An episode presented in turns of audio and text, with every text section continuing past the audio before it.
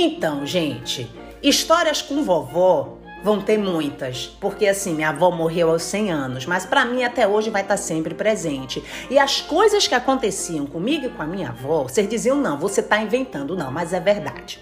A que eu vou começar é o seguinte: eu sempre fui uma neta muito protetora, sempre gostei de brincar com vovó e tal, mas eu sempre fui, fui muito proteger, né?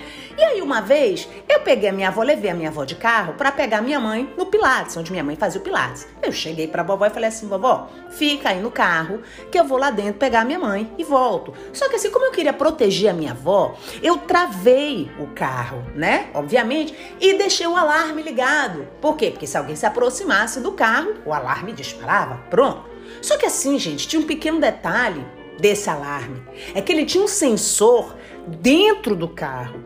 E a pessoa que estivesse dentro do carro, se ela fizesse qualquer movimento brusco, o alarme também disparava mas eu nem me lembrei disso e vovó nem sonhava com isso. Enfim, eu entrei na sala para poder pegar minha mãe no Pilates e de repente eu comecei a ouvir aquela buzina.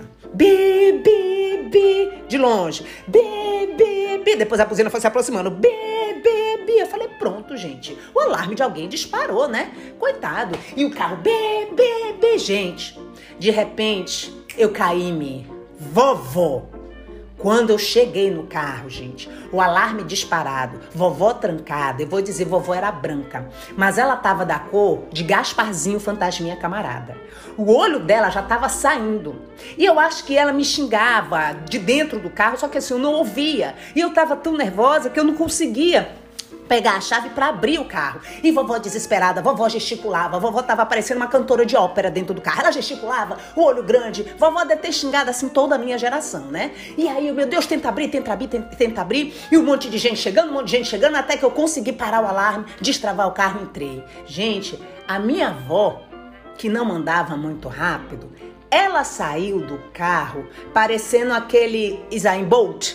Não sei nem se eu pronunciei certo ela falou: não entro aí mais não. Eu digo, vó, foi você querer? Não, você tá doida? Eu quase morro. O pessoal chegando aqui, eu tentando me comunicar com as pessoas. Só que as pessoas só viam uma velhinha enlouquecida berrando dentro do carro, só que eles não viam, né? Eles viam a vovó como se ela estivesse dublando. E aí ela disse que ninguém entendia, e ela de dentro do carro ela dizia que ela gritava: "Minha filha tá aí, minha neta também". Eu acho que o povo devia pensar: "Tadinha, né, nessa idade aí sozinha". Mas enfim, e o alarme disparando, e o alarme disparando.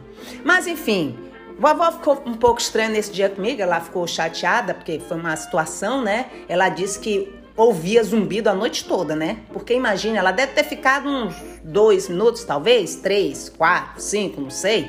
Mas com alarme no seu ouvido, gente, dez segundos já é muito, né não? Mas é isso. Comédias da vida real. Sabe como é? Aquela comédia sem compromisso?